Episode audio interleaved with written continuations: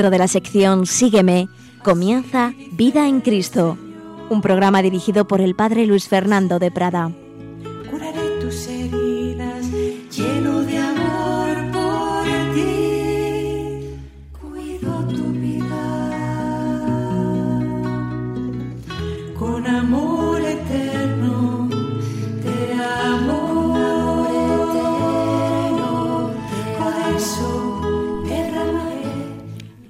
Cordial saludo, queridos amigos, querida familia de Radio María. Aquí estamos un día más con nuestras reflexiones de vida espiritual, de cómo la fe tenemos que vivirla en el día a día, incluso como estamos viendo en este último bloque, cómo esa fe tiene unas repercusiones psicológicas, puesto que el ser humano es uno, en su cuerpo, en su alma, en su dimensión natural y sobrenatural, pues Dios quiere que todo esté unido. Llevamos un buen número de programas hablando de estos temas de la paz, de la alegría, de su contrario, la tristeza. Hemos hablado de esas crisis que pueden darnos esa situación o esa sensación de tristeza, que por un lado son crisis espirituales, que llamábamos desolación, pero que también pueden ser psicofísicas, y ya más en concreto, si hablamos de una enfermedad, pues tratamos de la depresión. Hemos hablado ya par de programas sobre estos temas. Hemos recordado la diferencia en la desolación, en lo que es simplemente una situación espiritual. Lo que se hace difícil es la relación con Dios, es la oración, pero en lo demás la persona tiene ánimo, está bien, mientras que la depresión es toda ella, toda la persona, en todas sus dimensiones, la que se encuentra abatida, apática, inactiva y en definitiva triste. Y como en el primer caso, en el caso de una desolación puramente de origen espiritual, pues hay que insistir en la oración, no hay que, no hay que aflojarse, hay que, hay que cuidar más y más la oración, la penitencia, en fin, los diversos medios ascéticos, mientras que cuando hablamos de una depresión, cuando hablamos de una enfermedad, hay que tener mucha más prudencia, delicadeza, a veces no conviene hacer tiempos especiales o desde luego largos de oración, ni mucho menos forzar la salud con penitencias, etcétera. Veíamos como la misma Santa Teresa de Jesús sin palabras técnicas, evidentemente, pero sabía distinguir muy bien lo que es la tibieza, lo que es la desolación y lo que es lo que ella llamaba la melancolía, cuando ya es una enfermedad y cuando a las prioras les aconseja que traten con especial delicadeza a esas monjas enfermas y que las dé alivios, que no se esfuercen en, en hacer oración, que vayan más a la huerta, en fin, todas esas orientaciones que esa santa tan divina y tan humana pues nos daba. Hemos indicado algo eh, de cómo hay que actuar en esas situaciones más bien depresivas. Bueno, en primer lugar, como en general con todo sufrimiento, la actitud cristiana es, por un lado, ofrecer, ofrecer al Señor lo que uno está pasando mal, pero por otro lado, poner los medios, poner remedios. Y cuando hablamos de una enfermedad o de algo cercano a ella, pues siempre es bueno conocer, conocer estas posibilidades y, ver cómo actuar. Hemos dado algunas sugerencias de cómo actuar la propia persona que puede estar triste y deprimida y cómo actuar los familiares y las personas cercanas a ella. Y por supuesto decíamos que cuando hablamos de una auténtica depresión, de una enfermedad, de una, sobre todo de una, de una depresión endógena, cuyas causas son fundamentalmente biológicas, algo del cuerpo humano que no funciona bien, pues no hay que tener ningún reparo en bajo la prescripción médica y habitualmente del psiquiatra, pues tomar la medicación que haya que tomar. Eh, cada, cada cosa tiene su causa y su remedio.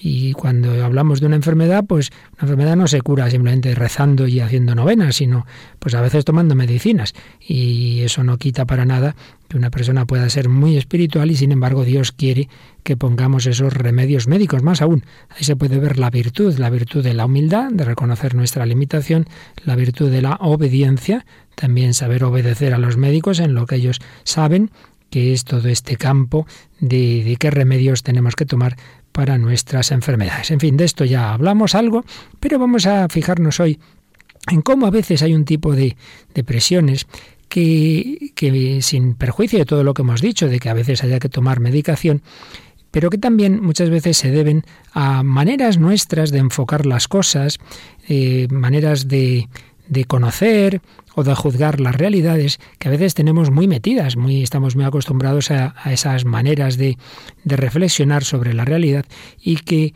si pensamos y nos damos más cuenta de cómo a veces esos juicios y esas valoraciones son equivocadas y desde luego incluso muchas veces no son no responden al planteamiento cristiano, si de esto nos damos cuenta, eso nos puede ayudar también, nos puede ayudar también a, a prevenir y a superar posibles momentos depresivos. Ciertamente una depresión fuerte, endógena, siempre necesitará medicación y no van a bastar estas indicaciones, pero hay otras muchas situaciones en las que desde luego ayuda, ayuda lo que vamos a decir, uniendo un poco aspectos psicológicos, siguiendo lo que suelen sugerir y aconsejar psicólogos sensatos, uniéndolo, digo, con una lectura cristiana de estas mismas orientaciones que hoy vamos a recordar. Hablamos pues de esas situaciones depresivas, em, de tristeza, de desánimo, eh, en las que em, no es solamente o no es lo principal em, un, problema biológico para el cual hay que tomar la medicación, sino que muchas veces hay enfoques inadecuados que son los que nos hacen daño, o puede darse las dos cosas a la vez, y en cualquier caso, cuantos más medios pongamos, no solo los médicos, sino también los psicológicos y espirituales, pues siempre será mejor. Nos referimos a que el ser humano tiene esa tríada en la cual están por un lado nuestras formas de, de, conocer, está nuestro conocimiento, están nuestros juicios, están por otro lado nuestros sentimientos, cómo reaccionamos ante esas realidades, ante esos hechos que ocurren, esos hechos que hemos conocido, cómo nos afectan, qué, qué sentimientos, qué emociones producen en nosotros y en tercer lugar las actuaciones, pensar, sentir y actuar, pensar, sentir y actuar. Vamos a seguir fundamentalmente la exposición de un psicólogo, Ramiro J. Álvarez, que resume muy bien todos estos aspectos y bueno, lo haremos a nuestro aire con otro tipo de aportaciones, pero básicamente siguiéndole a él. Nos recuerda que en la génesis de la depresión confluyen sentimientos de tristeza y culpabilidad. El deprimido se culpa, yo tengo la culpa de esto, del otro, todo lo ha hecho mal pero también está la apatía conductual, uno no le apetece hacer nada, se queda ahí parado, puede pasarse horas en un sillón o en la cama, y un característico estilo de pensamientos derrotistas, paralizadores y autofrustrantes. Muchas veces nos estamos diciendo a nosotros mismos una serie de ideas y de juicios que son muy equivocados, pensamientos automáticos de los que hablaremos enseguida. Pero antes de ello, señala Ramiro Álvarez que quizá el campo por el que debamos empezar antes de esperar que nuestros sentimientos cambien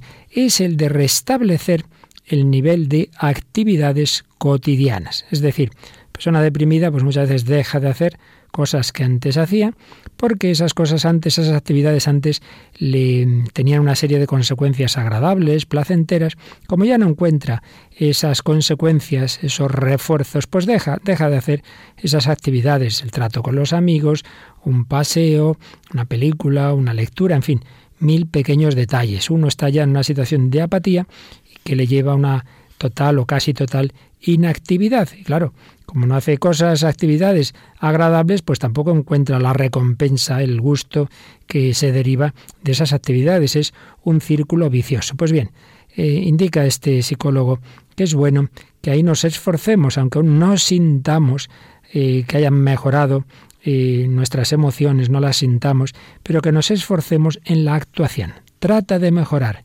tu nivel de actividad, nos dice, y no te preocupes de momento por mejorar tu estado de ánimo. Ya mejorará el estado de ánimo, pero empieza por mejorar tu nivel de actividad. Empieza por hacer cosas. Y bueno, entre esas cosas nos señala pues comenzar por uno mismo, por cuidarse, el arreglo personal, naturalmente el, comer lo que haya que comer, y pues por ejemplo una mujer el saberse arreglar bien y, y, maquillarse, etcétera, etcétera, ese tipo de cosas, no dejarlas. También sugiere hacer una lista de cosas que solían gustarte en el pasado. Recuerda aquellas, aquellos lugares, personas y actividades eh, de las que en otro tiempo disfrutabas. Recuérdalas para empezar a pensar, a ver, yo de esto, ¿qué puedo empezar otra vez a hacer? Para ello puede ser bueno programarse cada uno de los días. A ver, mañana pues vamos a poner de 9 a 10 tal cosa, de 10 a 10 y media haré tal otra. Intentar, intentar programar y llenar el mayor número posible de horas, evitando así caer en la inactividad que facilita mucho que los pensamientos negros, depresivos, estén ahí dándonos vueltas a la cabeza. No tenemos nada que hacer, no hacemos más que pensar barbaridades. Y luego, pues al confeccionar ese programa de actividades diarias, pues concretar el tipo de actividad que vas a realizar, pues voy a leer eh, la novela tal, eh, voy, a hacer, voy a dar un paseo, lo que sea. Pero luego, sin tampoco ser muy rígido Em, a la hora de cumplir el plan, sino con flexibilidad, como una especie de experimento. Vamos a ir probando qué tal me va esto.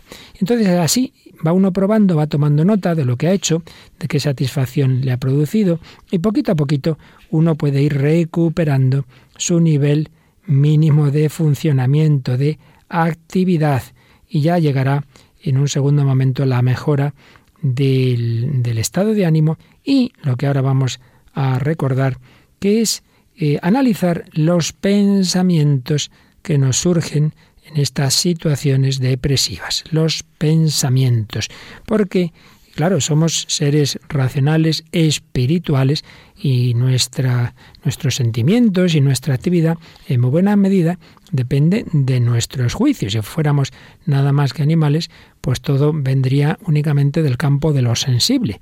Pero como seres espirituales e intelectuales que somos, en nosotros influyen mucho, no faltaría más, influye mucho nuestros pensamientos, cómo, cómo juzgamos las cosas.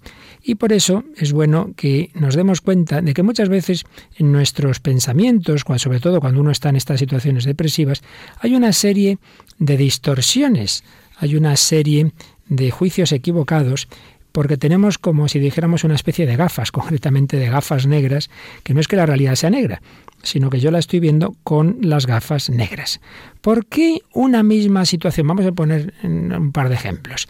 Mm, dos alumnos de, una misma clase reciben la misma nota de un suspenso, yo que sé, un 3,5. Bueno, ¿y por qué a uno le hunde por completo y se queda hecho polvo y es que soy un inútil, no sirvo para nada, nunca haré nada útil, etcétera, y otro pues sí, le afecta evidentemente, le duele, pero bueno, al día siguiente ya está recuperado, animado, volviendo a estudiar, si ha sido el mismo acontecimiento.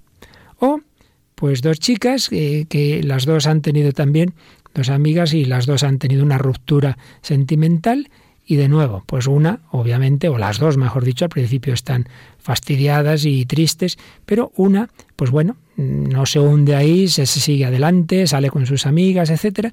Y la otra, en cambio, se queda encerrada en su casa tres meses, no quiere hablar con nadie. Pero si ha sido el mismo acontecimiento. ¿Qué ha pasado? ¿Por qué las consecuencias han sido tan distintas? Pues porque entre el acontecimiento y sus consecuencias en la actuación de las personas hay un filtro. ¿Cuál es ese filtro?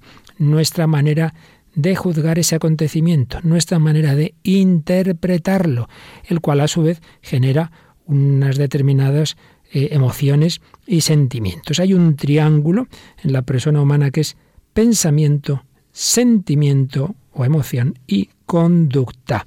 De manera que cada uno de estos eh, tres elementos influye en los otros dos. Pues bien, dado que los pensamientos son muy importantes, es conveniente que nos examinemos un poquito. Y esto, fijaos que es un aspecto psicológico, pero también espiritual, que ya veremos sus aplicaciones también para la vida espiritual, por ello también hablamos de ello aquí. Que analicemos esos pensamientos o esa manera, esas gafas negras con las que muchas veces hacemos juicios sobre nosotros mismos y sobre los demás. Esos pensamientos negros eh, automáticos que empezamos a decirnos si es que yo soy un desastre, si es que yo no sirvo para nada, si es que yo tengo la culpa de todo, etcétera, etcétera, etcétera. A ver, ¿por qué? Porque tenemos muchas veces este tipo de pensamientos. Pues por un lado, porque puede que se hayan ido desarrollando en nosotros de una manera automática, pues por la educación que hemos recibido, por determinadas influencias, en fin, por nuestra propia forma de ser, se hayan ido desarrollando en nosotros esas gafas que decimos negras o de otro tipo, en las cuales encajamos la realidad. Vamos a ver qué tipo de gafas pueden ser esas. De nuevo, seguimos a Ramiro J. Álvarez, aunque él a su vez sintetiza pues eh, trabajos de diversos autores eh, que son que realmente ayudan mucho, vienen sobre todo de psicólogos de Estados Unidos, como todo lo que es la terapia racional emotiva de Albert Ellis, eh, toda la terapia ante la depresión de Aaron Beck, etcétera. Pero bueno, aquí vamos a un nivel sencillito. Y ya digo, pues bajo la síntesis que hace Ramiro Álvarez. Una manera de, de, distorsionar nuestros juicios de la realidad, muy habitual en nosotros, es poner un filtro. El filtro, el filtraje, consiste en quedarnos con un detalle negativo de una situación y focalizar en ese detalle toda nuestra atención, prescindiendo del conjunto del contexto restante. ¿Qué tal fue tu viaje por Grecia? Muy mal, muy mal. ¿Y por qué? ¿Por qué muy mal? Pues porque, chico, es que hubo una comida que me sentó muy mal y claro, pues esa comida pues fue una pena porque fue un día que perdí, bueno, pero y los demás días pues hombre, sí, estuvo bien, pero claro, es que aquella comida, y uno se ha quedado ya con la comida, se ha olvidado de todo lo demás. Yo con frecuencia a veces he cogido ah, una hoja de papel blanco y en ella he puesto un par de puntos negros, se la enseño a alguna persona y dice, a ver, ¿qué ves tú aquí? Dicen, dos puntos negros. No, estás viendo una hoja blanca con dos puntos negros.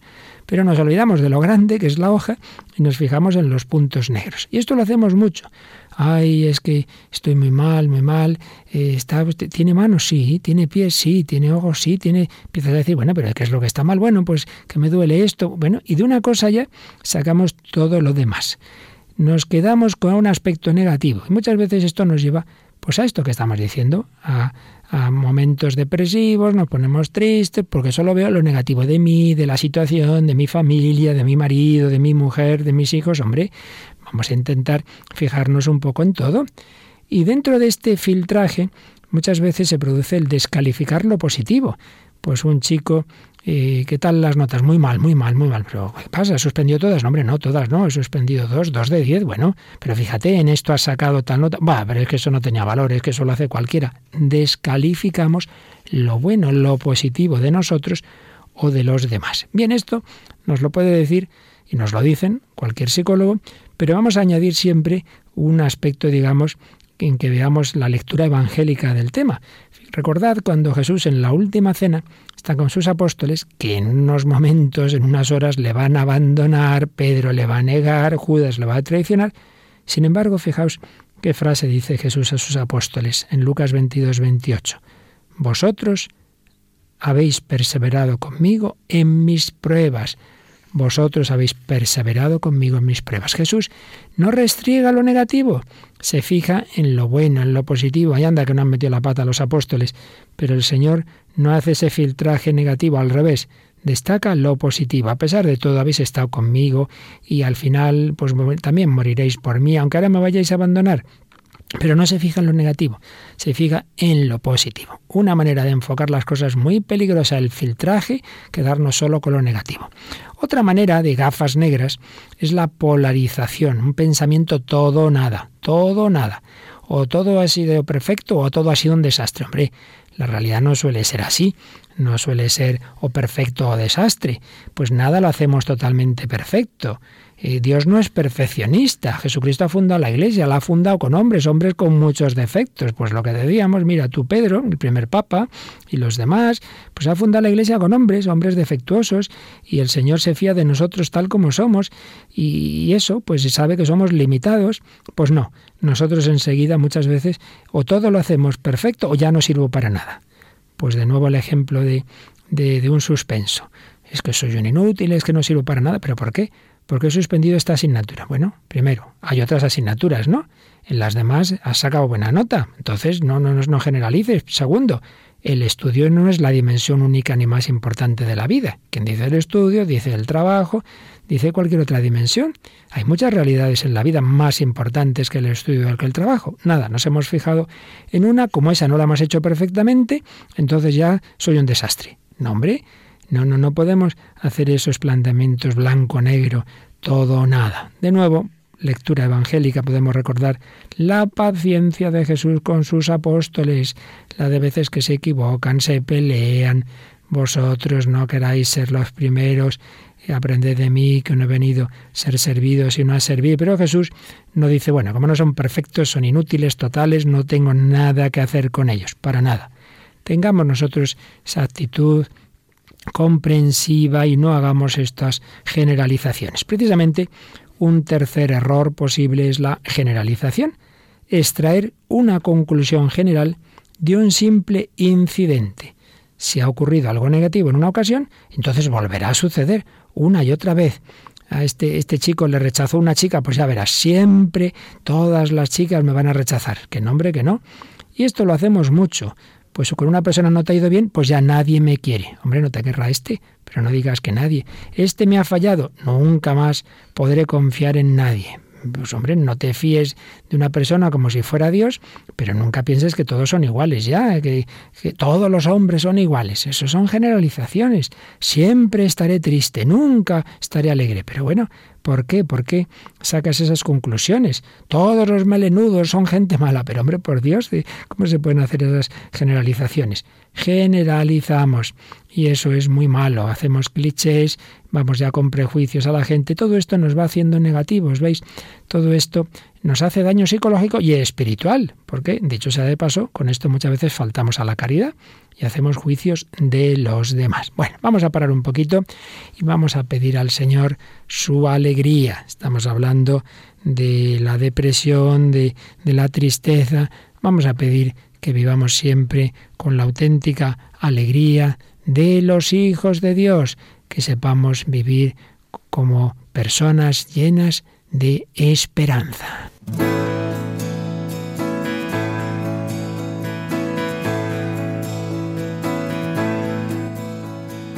Escucha hermano la canción de la alegría.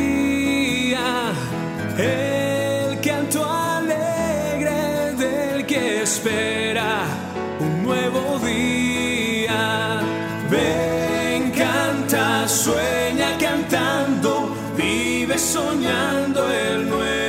nuevo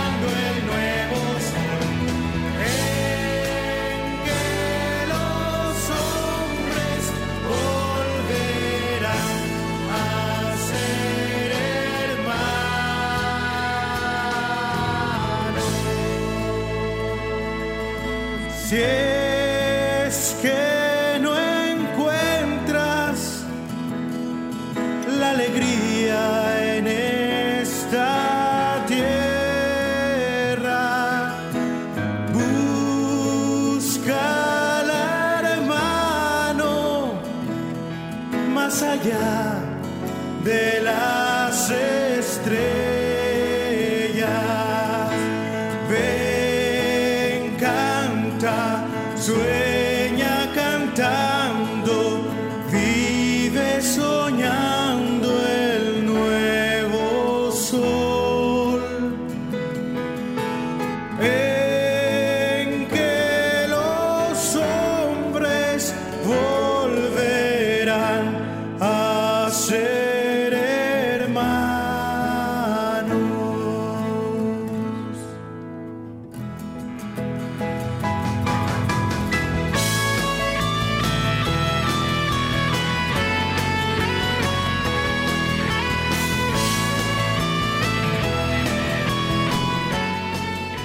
la alegría que Dios quiere que tengamos, la alegría de los hijos de Dios, la alegría de sabernos amados, la alegría de tener hermanos. Una alegría que muchas veces nos roban estas situaciones depresivas con las que hay que luchar. Dios quiere que pongamos los medios y entre esos medios el analizar si no tenemos esos pensamientos, esas distorsiones, esas maneras de juzgar la realidad equivocadas para irlas corrigiendo. No será fácil, no lo haremos en tres días ni quizá en tres meses, pero sí que podemos poco a poco ir corrigiendo esos enfoques negativos que también nos hacen daño, muchas veces desde una perspectiva espiritual. Seguimos aquí en Radio María hablando de esas maneras erróneas de interpretar la realidad que nos pueden llevar a situaciones depresivas. Y siguiendo la síntesis de Ramiro J. Álvarez. Otra manera mm, equivocada de juzgar la realidad es cuando interpretamos el pensamiento de los demás, cuando creemos adivinar lo que están pensando exactamente. Claro, es que esta persona yo le caigo mal, ya lo sé yo, por eso me mira así, pero hombre, no, no, no seas tan listo. Solo Dios sabe lo que hay dentro de cada uno de nosotros. Aquí podemos recordar lo que nos dice Jesús, no juzguéis y no seréis juzgados. No es una simple, un simple consejo moral, es decirnos que no somos capaces de juzgar a nadie, porque solo Dios sabe lo que hay dentro de cada uno. Nosotros no podemos. Otro filtro, otra manera inadecuada con la que muchas veces tendemos a, a juzgar la realidad es el catastrofismo, la tendencia a esperar siempre lo peor. Personas que son muy negativas, muy pesimistas y siempre esperan que todo ocurra lo peor. ¿Para qué me voy a presentar esa posición? La voy a suspender. ¿Para qué voy a intentar hablar con esa persona? Me va a rechazar. Pero hombre, y, si, salgo a la calle y me atracan, y si, y si eh, tenemos hijos y resulta que me salen unos hijos que son malísimos, bueno, pero, pero, pero qué manera de, de ponerse siempre en lo peor es esto. ¿Por qué? ¿Por qué? Pues bien, aquí, naturalmente, a, este, a esta manera de pensar y a otras muchas, eh, la fe cristiana ayuda con la confianza en la providencia, en la providencia. Todo está en los planes de Dios. Confiar que el Señor sabrá sacar bienes incluso de esos posibles males, pero no te pongas en lo peor, hombre, que, que Dios nos va a todos ayudando y guiando.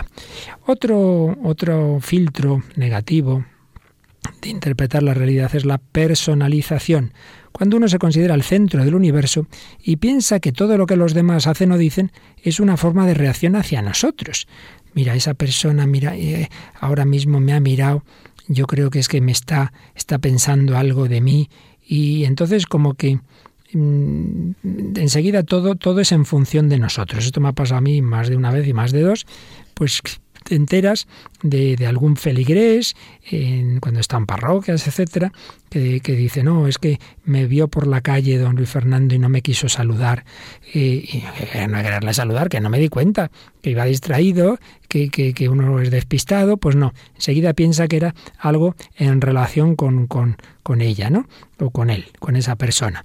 Eh, el, el verlo todo en función como de todo el mundo está contra nosotros.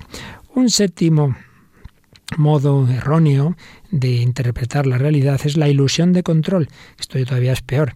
Es cuando uno se siente impotente porque considera que su vida está dirigida por factores externos a él mismo. Esto a veces puede ser ya incluso una patología grave, ¿no? Las personas que creen que están dominadas por, por extraterrestres o, o el terreno religioso, pues es el porque es el demonio, con lo cual no quito que a veces existen naturalmente auténticas posesiones, pero en muchos casos es un tema psiquiátrico, personas que creen que son también los astros u otras fuerzas ocultas las que rigen sus vidas, se sienten que son otros en definitiva los que les llevan, los que llevan su vida, eh, y olvidándose de que, de, que, de que nosotros tenemos libertad y responsabilidad.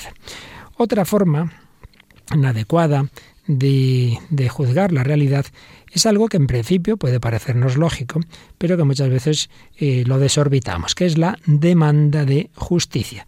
Pues todos tenemos, desde pequeñitos, un sentido innato de lo que es justo y de lo que es injusto, y claro, como muchas veces en la vida ocurren muchas cosas que nos parecen injustas, pues estamos enseguida irritados y diciendo que injusticia, si es que esto fíjate, pero ¿por qué será esto así?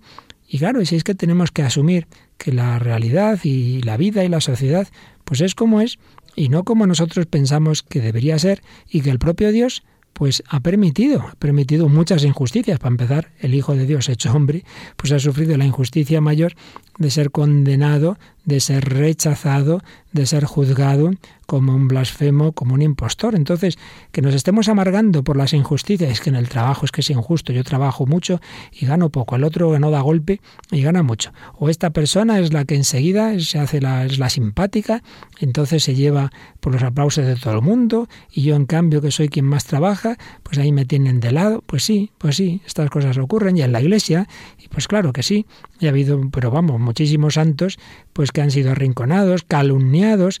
Tenemos que tragarnos la injusticia, tenemos que asumir que, que, que, que, desde el orden natural al sobrenatural, pues hay personas muy buenas que mueren muy jóvenes y hay personas muy malas que viven mucho y que son muy ricas. Entonces, si todo lo medimos con determinados patrones de, de lo que a nosotros nos parece justo, nos vamos a amargar constantemente, porque desde esa perspectiva no hay justicia. Claro que no. Otra cosa es la perspectiva divina, la perspectiva de eternidad que Dios en su providencia y en sus eh, justos y eternos juicios, pues naturalmente sabrá dar a cada uno lo suyo. Otra manera inadecuada de interpretar la realidad es el razonamiento emocional. Esto se da mucho, sobre todo en, adolescentes, y es cuando tomamos nuestros sentimientos, nuestras emociones como prueba de la verdad. Eh, nos parece que una cosa es así porque yo la siento así como yo me siento un inútil, es que soy un inútil. Oye, mira, tú te sentirás como te sientas, pero eso no quiere decir que lo que tú sientas sea la verdad. Esto vale también a nivel de salud, ¿no? Eh, estoy muy mal, muy mal, muy mal. Mira, no estás muy mal. Te sientes mal porque te duele esa muela, pero no te vas a morir de eso. Y en cambio, otro puede tener un cáncer aún no desarrollado que no se siente mal, se siente bien. Eh, no, no, no tiene dolor y sin embargo ese sí que tiene una cosa grave. No podemos juzgar la realidad por cómo se nos sentimos, por las emociones. Cuidado con esos razonamientos emocionales. Un décimo, un décimo modo de, interpretaciones erróneas y de juicios inadecuados de la realidad la falacia del cambio. Cuando estamos seguros de poder cambiar a una persona, Em, de influir en ella de una manera eh, clara. Por ejemplo, esto se da mucho en, en, los, en, los, novios, ¿no? Pues veo tal defecto serio en, mi novio, en mi novia, pero no hay problema, no hay problema porque yo le voy a cambiar. Entonces ya, hombre, todavía no, pero ya verás como cuando estemos casados, pues esto que no me gusta, esto que está mal, lo voy a cambiar. Pues, pues a lo mejor algún caso sí, pero muchos no. Hay que tener cuidado con esas imaginaciones eh, porque luego nos vamos a llevar grandes desilusiones y batacazos. Anda que no se ve esto en tantos matrimonios.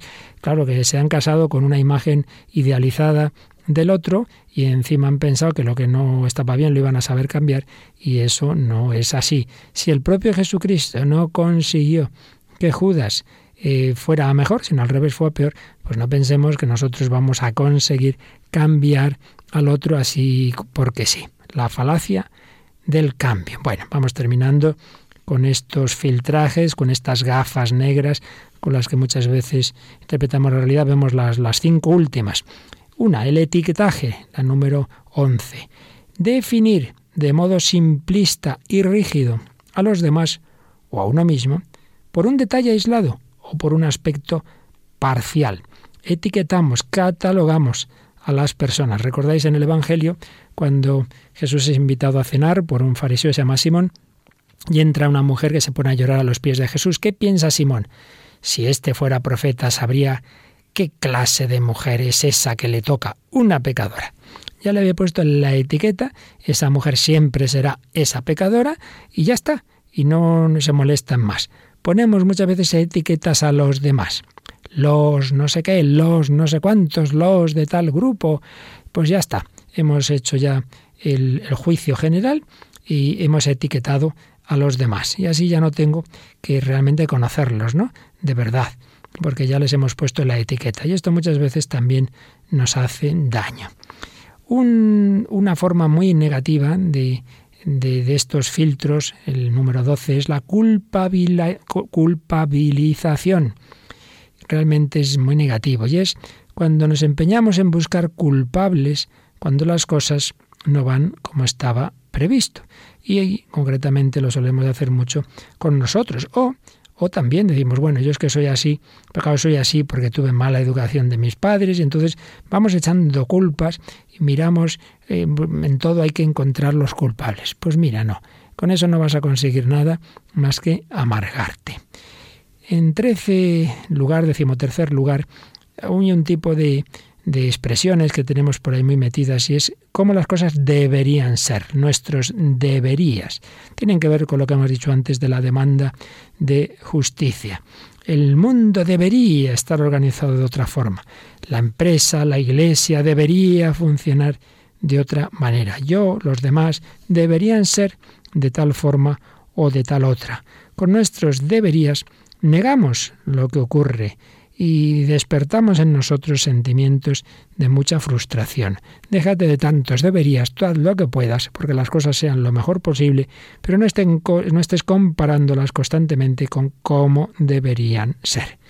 En penúltimo lugar, número 14, en esta síntesis de Ramiro Álvarez, está el empeñarse en tener razón. Esta forma de pensamiento es característica del que se mantiene constantemente a la defensiva y necesita probar continuamente que su punto de vista es el correcto. Nunca se pone en el lugar de su oponente. Y esta actitud lleva a una conducta muchas veces agresiva, distante, con muchas discusiones y la pérdida de amigos y deterioro de relaciones sociales. Aquí, pues en una lectura cristiana, es obvio que tenemos que hacer alusión a la humildad, a la caridad, a ponernos en el lugar del otro, a darnos cuenta de que, de que yo no tengo la medida de la verdad, eh, ese peligro que siempre tenemos de la soberbia. Finalmente, número 15, señala este psicólogo, lo que él llama la falacia de la recompensa divina, entendámonos. Y es cuando uno piensa que Dios ante el sufrimiento quiere que no nos esforcemos, que digamos, bueno, pues aquí hay que sufrir ya, Dios me recompensará la otra vida. Ojo, ya hemos dicho varias veces que Dios quiere que pongamos los medios ante el sufrimiento. Eh, que si puestos los medios no se consigue superar, de acuerdo, pues Señor, claro que sí, lo aceptamos y lo ofrecemos, pero eso no quiere decir que Dios no quiere que, luchemos contra el sufrimiento. Entonces Dios no querría que, que hubiera médicos, ni no, no, eso no es así, no es así. Tenemos que poner los medios y a la vez que los ponemos, pues sí, ciertamente ofrecer las situaciones difíciles. Pues bien, si nos fijamos en cómo en nuestros pensamientos automáticos, eh, eh, algunos de estos de estas maneras equivocadas de razonar y a lo mejor todas no creo, pero en fin, varias de ellas nos damos cuenta de que tendemos, tendemos a usarlas, tendemos a poner etiquetas, tendemos a culpabilizar y culpabilizarnos, tendemos a decir cómo deberían ser las cosas o tendemos a ser catastrofistas, etcétera.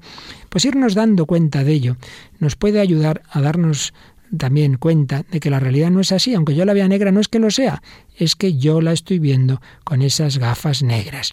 Entonces, bueno, aconsejan el ir apuntando esos pensamientos automáticos que se nos ocurren cuando estamos así más negativos, tomar nota de ellos y cuando ya haya pasado ese momento en que estamos más deprimidos, analizar ese pensamiento y discutirlo, decir, bueno, a ver, ¿yo por qué soy un inútil? Porque tal cosa me ha ido mal. ¿Es qué pasa? Que es la única cosa que se puede hacer en este mundo. ¿Y qué pasa? Que en otras yo no soy, eh, no, no sé hacer las cosas bien o porque esa persona me haya mirado mal, ¿qué quiere decir? Que todo el mundo me odia. Discutir, discutir con nosotros mismos, o mejor aún, con la ayuda de alguien, que puede ser un psicólogo o puede ser el director espiritual, porque muchas veces a estos niveles en que no hacen falta grandes eh, construcciones científicas, digamos, sino que muchas veces son cosas de sentido común, nos puede ayudar a interpretar mejor la realidad nuestro director espiritual. Bien, pues es uno de los aspectos a tener en cuenta. Para luchar contra esas situaciones de, depresión, de tristeza, eh, analizar y discutir con nosotros mismos y con la ayuda de una tercera persona, discutir esos pensamientos que nos vienen a la cabeza, que muchas veces tienen de fondo estas maneras inadecuadas de interpretar la realidad. Y siempre con esa confianza de que con el Señor todo es posible, que nada es imposible para Dios, que tampoco le es imposible el que yo viva con paz y con alegría, aunque yo siempre piense que soy una persona muy triste, que siempre lo voy a estar. No es verdad, Señor, nada es imposible para ti. Vamos a pedirle que nos dé esta certeza, esta esperanza, esta alegría. ¿Por qué tengo miedo? Si nada es imposible para ti, ¿por qué tengo miedo? Si nada es imposible para ti, ¿por qué tengo miedo? Si nada es imposible para ti, ¿por qué tengo miedo? Si nada es imposible para ti.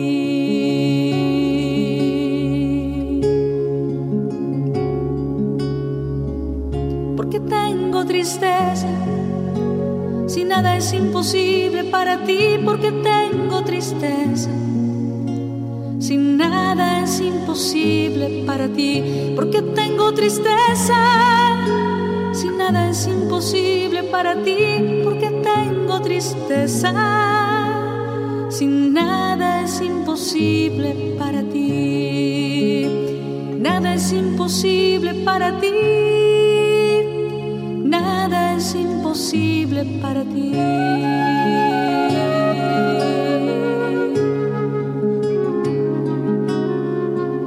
Porque tengo dudas, si nada es imposible para ti, porque tengo dudas. Si nada es imposible para ti, porque tengo dudas. Si nada es imposible para ti, porque tengo dudas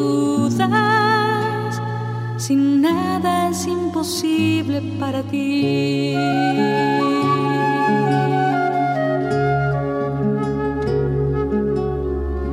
Enséñame a amar, porque nada es imposible para ti. Enséñame a amar, porque nada es imposible para ti. Enséñame a perdonar nada es imposible para ti. Enséñame a perdonar, porque nada es imposible para ti. Nada es imposible para ti. Nada es imposible para ti.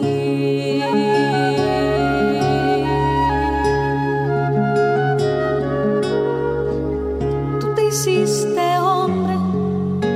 porque nada es imposible para ti, tú te hiciste hombre. Porque nada es imposible para ti, tú te hiciste hombre. Porque nada es imposible para ti, tú te hiciste hombre. Porque nada es imposible para ti.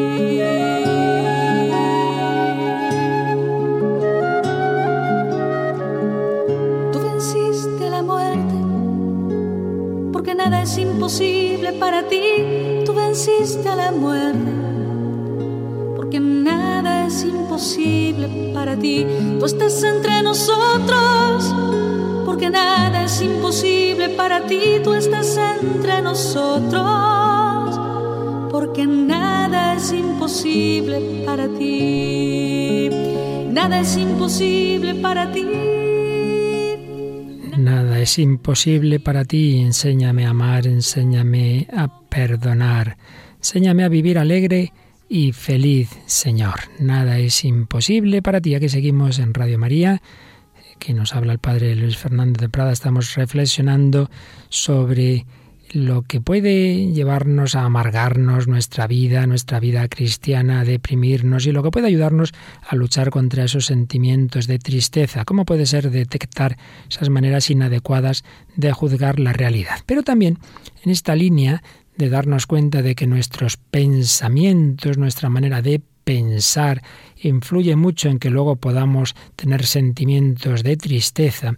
Está lo que se llaman las ideas irracionales. Esto viene de un autor, se llama Albert Ellis, que dice que muchas personas tienen una especie de filosofía casera, una filosofía casera, con la cual eh, los acontecimientos que, que, viven eh, confrontados con esa filosofía casera, les llevan muchas veces a, a, los sentimientos negativos de tristeza. Entonces vamos a ver estas once ideas, hoy solo diremos alguna, ya seguiremos el próximo día, once ideas que en realidad son irracionales, es decir, no, no responden a la verdad. Y de nuevo lo vamos a hacer tanto a un nivel humano como luego vamos a hacer una visión evangélica y cristiana de estas ideas que, no responden a la verdad, no responden a la razón, pero que muchas veces las tenemos metidas y que por culpa de ellas pues nos ponemos especialmente tristes. ¿A qué nos referimos? ¿Cuáles son estas once ideas irracionales, estas once ideas, esta filosofía casera que tantas veces nos, nos, nos hace daño? Voy en primer lugar a leerlas todas ellas y luego pues ya digo, veremos alguna de ellas hoy y las demás, si Dios quiere, el próximo, el próximo día. En primer lugar, pensar que para ser feliz es necesario que todo el mundo nos aprecie, que todo el mundo nos apruebe. Necesito la aprobación de todo el mundo. Si todo el mundo no está a mi favor, pues yo ya eh, me hundo. Segundo, que uno piense que tiene que, que valer para todo y demostrar que entiende de todo. Entonces, si no lo hace todo bien, pues de nuevo eso le, hunde. Tercera idea racional, eh, pensar que existen personas malas, sin más, personas malas, y que, siempre lo serán y que lo único que merecen es un escarmiento. En cuarto lugar, pensar que es terrible que las cosas no salgan como quisiéramos. Yo proyecto las cosas, no salen como, como esperamos, entonces ya me hundo porque es terrible, es terrible que las cosas salgan mal. Quinto lugar, pensar que muchas desgracias son inevitables porque así estaba escrito. Ya puedes tú esforzarte que esto está escrito, es, es el destino. En sexto lugar, si existe la menor posibilidad de que algo salga mal, casi seguro que saldrá mal, ¿no? Lo que llaman la ley de Murphy, pues eh, siempre tendemos a pensar que las cosas van a salir mal. Séptimo lugar, el, el pensar que es mejor escurrir el bulto que enfrentarse a las responsabilidades. Yo prefiero no asumir responsabilidades que si las asumo y luego las cosas salen mal, pues ya verás tú. Eh, una octava idea irracional es pensar que siempre necesito apoyarme en alguien más fuerte. Siempre voy a necesitar de alguien que me ayude. Eh, novena idea, pensar que, nuestra vida, nuestro presente y nuestro futuro están determinados irremediablemente por lo que ocurrió en el pasado. A mí me pasó de esto de pequeño, pues esto ya siempre me va a marcar, yo nunca voy a superar aquel acontecimiento traumático. Décimo lugar, pues eh, pensar que tenemos que estar muy preocupados por los problemas de los demás. Obviamente ya distinguiremos lo que es la caridad y frente al egoísmo de lo que es esta preocupación enfermiza, de como que uno se agobia por, por, los problemas de todo el mundo. Y finalmente, pensar que solo existe una forma adecuada de resolver cada problema. Estas ideas que aparentemente muchas veces uno dice, bueno, esto no es tan incorrecto, esto pues tiene mucho de verdad, sí, pero muchas veces las tomamos de tal forma que lo que puedan tener de verdad, pues al final eh, queda reducido a una parte, pero nos acaba haciendo daño. Vamos a ver al menos la primera idea. Para ser feliz es necesario que todo el mundo nos aprecie, que todo el mundo nos apruebe, que todo el mundo nos trate con simpatía. Bueno, podríamos cambiarla y decir, es agradable, es agradable que todo el mundo nos aprecie, sería estupendo, bueno, pero hombre, decir que para ser feliz es necesario que todo el mundo, todo el mundo nos aprecie, nos apruebe, nos trate con simpatía, el que desde luego tenga esta idea metida en el fondo de su alma nunca va a ser feliz. Porque es imposible que le caigamos bien a todo el mundo. Imposible. Pues esto pasa en las familias, en el trabajo, los pasa a los sacerdotes. El mejor sacerdote tiene mucha gente que le quiere, pero siempre habrá algunos que no les guste. Y el mejor papa y lo mismo, y pues, pues en todos los ámbitos.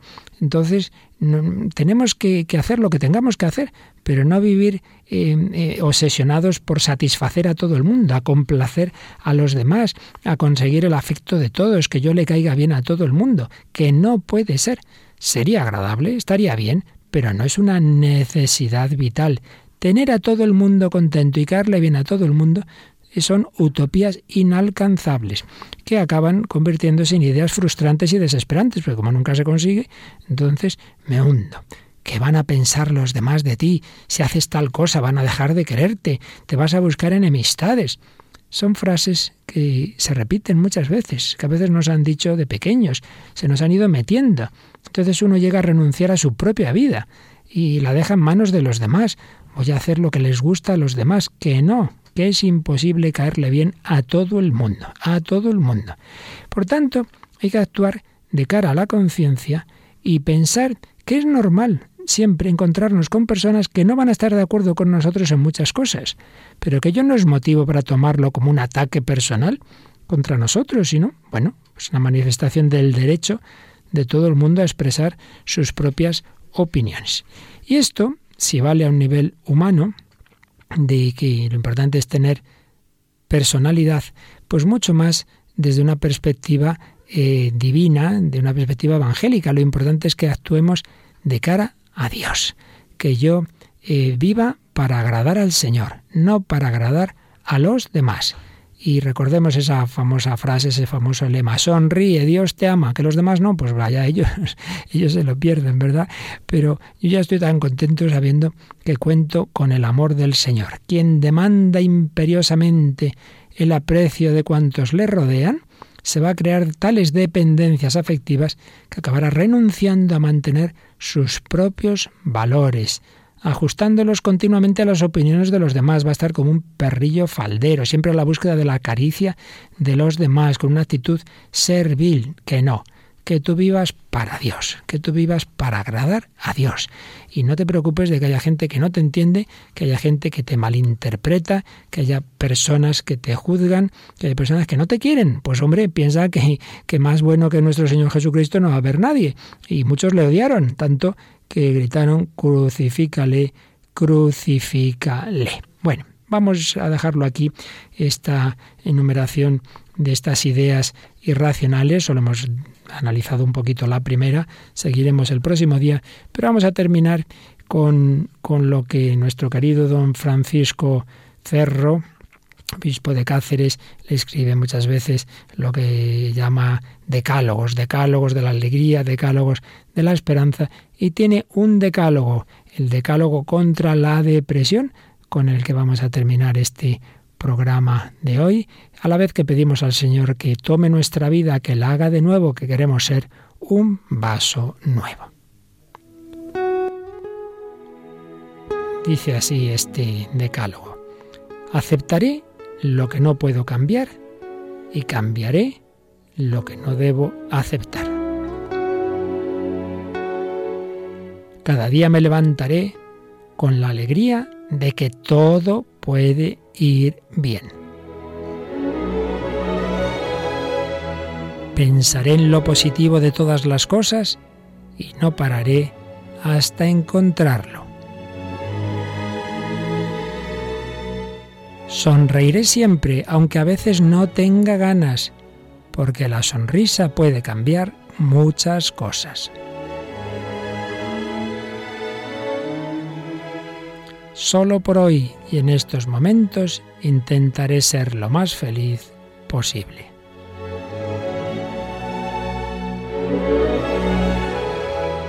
Dejaré el pasado a la misericordia de Dios, pues no puedo cambiarlo, pero sí aceptarlo.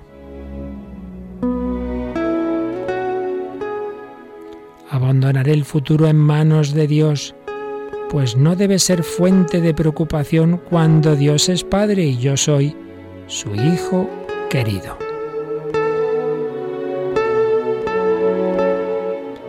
Descansaré y me tomaré la vida con más calma, pues yo no soy la divina providencia. Tendré sentido del humor y me reiré mucho, que es muy sano.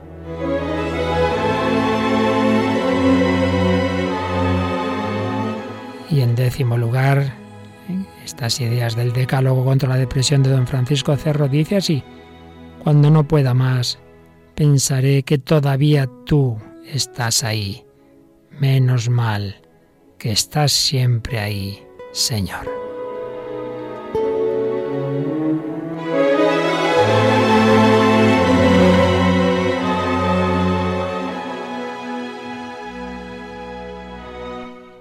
Aquí lo dejamos, ya seguiremos el próximo día hablando de la depresión, luchando contra ella, contra la tristeza, para vivir siempre con la alegría de los hijos de Dios.